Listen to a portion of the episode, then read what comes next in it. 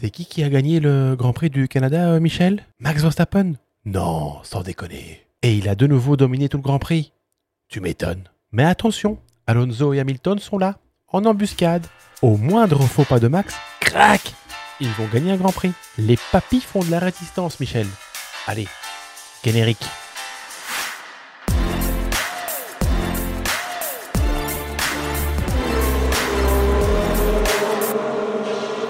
Salut à tous et bienvenue dans ce nouveau podcast du Bistro Francorchamps. Alors Bistro Francorchamps, c'est quoi? C'est le seul podcast qui va vous parler Formule 1 et charcuterie. Pour ce huitième numéro, nous allons revenir sur quatre faits marquants de ce Grand Prix du Canada 2023. Nous allons également, comme à chaque fois, déguster de la bonne charcuterie. Au menu du jour, de la pancetta et du camembert. Ça va être divin. Allez, ouverture du bistrot Francorchamps.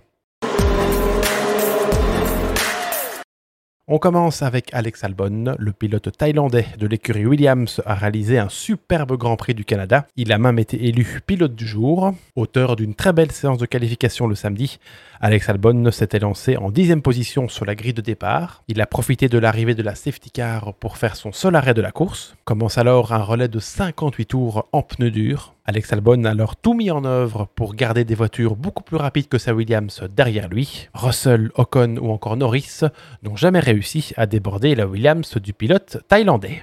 Ce week-end, Williams a porté des nouveautés sur sa monoplace, mais uniquement sur la voiture d'Alex Albon. Son coéquipier Logan Serjan va pouvoir profiter de ces évolutions seulement pour le Grand Prix de Silverstone. Et on peut dire que ces nouveautés fonctionnent bien sur la Williams. Au bistro Francorchamps, on peut dire que Williams et Alex Albon sont notre coup de cœur de ce Grand Prix du Canada.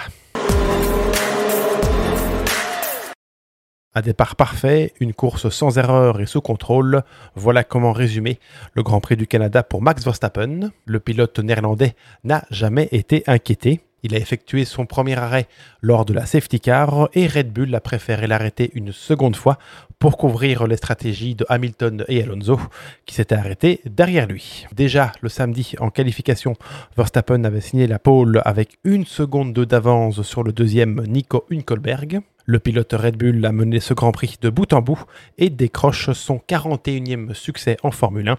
Il égale donc un certain Ayrton Senna à seulement 25 ans ça promet pour la suite. On en parlait dans un précédent podcast, mais si Max Verstappen continue à engranger des victoires et à gagner avec un rythme pareil, il pourrait déjà être sacré champion du monde avant même la fin de l'été. Il s'agit également de la centième victoire pour Red Bull en Formule 1. Et quand on y réfléchit, c'est quand même un peu fou qu'un vendeur de canettes parvienne à dominer la catégorie reine du sport automobile devant des écuries de prestige telles que Ferrari, Mercedes ou encore McLaren.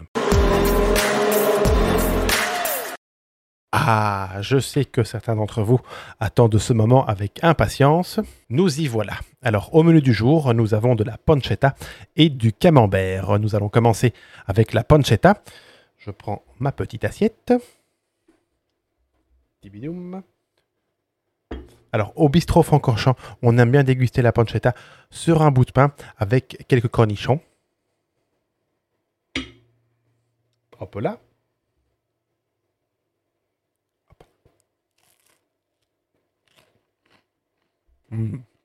C'est succulent et donc c'est divin. On poursuit avec le camembert. Alors tout le monde le sait, le camembert vient de ce petit village français qui s'appelle Camembert.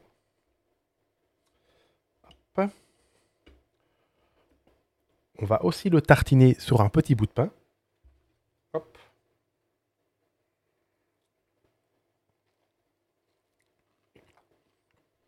Carrément bon. Petite astuce au bistrot Francorchamps, après un bon repas entre amis, au barbecue, euh, déposez le camembert ouvert dans sa boîte, sans le plastique évidemment, laissez-le fondre, laissez-le un peu cuire, et puis trempez votre bout de pain dedans quand il est complètement fondu. Hmm, c'est un délice. Allez, on retourne à la Formule 1 et au Grand Prix du Canada.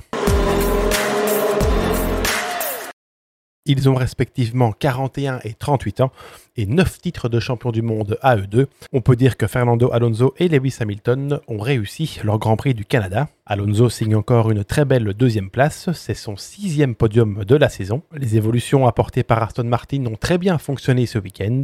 Après un départ complètement raté, Fernando Alonso se fait chipper la deuxième place par Lewis Hamilton, mais l'Espagnol parvient à repasser le Britannique au 22e tour. À ce moment-là de la course, c'est le pilote Aston Martin qui a un peu plus de rythme que la Mercedes, mais sur la fin du Grand Prix, Hamilton parvient quand même à se rapprocher de l'Aston Martin d'Alonso et à le pousser dans ses derniers retranchements. Alonso l'a dit après la course, il n'a pas eu un seul tour de relâchement et a dû attaquer pendant 70 tours. Du côté de Lewis Hamilton, on était presque satisfait du rythme de la Mercedes pour ce Grand Prix du Canada. Même si l'écurie doit encore travailler sur l'appui arrière de sa monoplace, Mercedes va dans la bonne direction depuis les évolutions qu'ils ont apportées lors du Grand Prix de Monaco.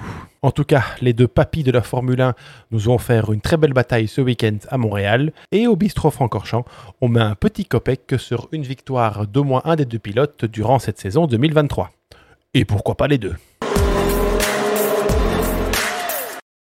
Autant Ferrari a déjà été très mauvais sur la stratégie, autant ici pour ce Grand Prix du Canada, les rouges ne se sont pas plantés. Partis 10e et 11e sur la grille de départ, Charles Leclerc et Carlos Sainz ont fini ce Grand Prix à une belle P4 et P5. Les deux Ferrari ont commencé ce Grand Prix en pneus médium et ne se sont pas arrêtés lors de la safety car. Ils ont donc fait un seul arrêt et ont passé les pneus durs seulement au 38e tour. Charles Leclerc avait le sourire à la fin de ce Grand Prix. Le rythme de sa Ferrari était plutôt bon pendant la course et ne faire qu'un seul arrêt leur a permis de gagner quelques places lors de la safety car. On retrouve donc des couleurs du côté de la Scuderia, même si ce bon rythme en course est à confirmer lors du prochain Grand Prix en Autriche. Bon, et puis il faudra passer à l'étape suivante et commencer à se battre pour des podiums et des victoires, hein Charles?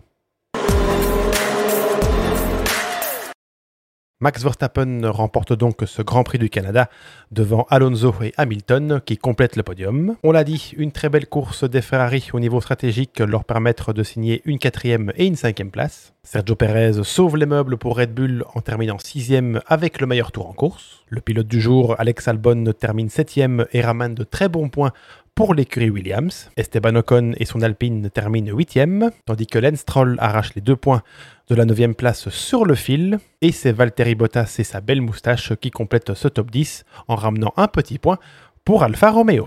Au championnat des pilotes, qui peut stopper Max Verstappen? Le pilote Red Bull a désormais 69 points d'avance sur son coéquipier Sergio Perez. On se dirige vers une bataille Alonso-Hamilton pour la troisième place du championnat, ou mieux encore si Perez continue de faire de si mauvais week-ends de Grand Prix. Les deux pilotes Ferrari grappillent quelques points à l'autre pilote Mercedes, George Russell, et à la neuvième place, Esteban Ocon prend un peu d'air par rapport à son coéquipier Pierre Gasly. Il le devance maintenant de 14 points. Du côté des constructeurs, Red Bull est toujours seul en tête avec 321 points, loin devant Mercedes qui compte 167 points et qui se fait reprendre quelques unités par Aston Martin qui en compte 154. Ferrari est seul en quatrième position avec 122 points et Williams réalise la bonne opération du week-end en se hissant à la 9 place et en se rapprochant d'Alfa Romeo seulement deux petits points devant.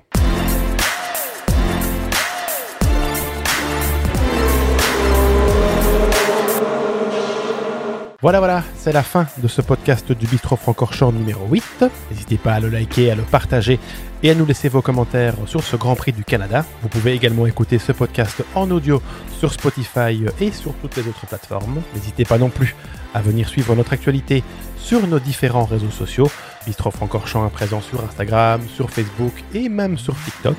Allez, encore un petit bout de camembert et on referme les portes du Bistro Francorchamps. On se retrouve très vite pour parler Formule 1 et charcuterie. Au revoir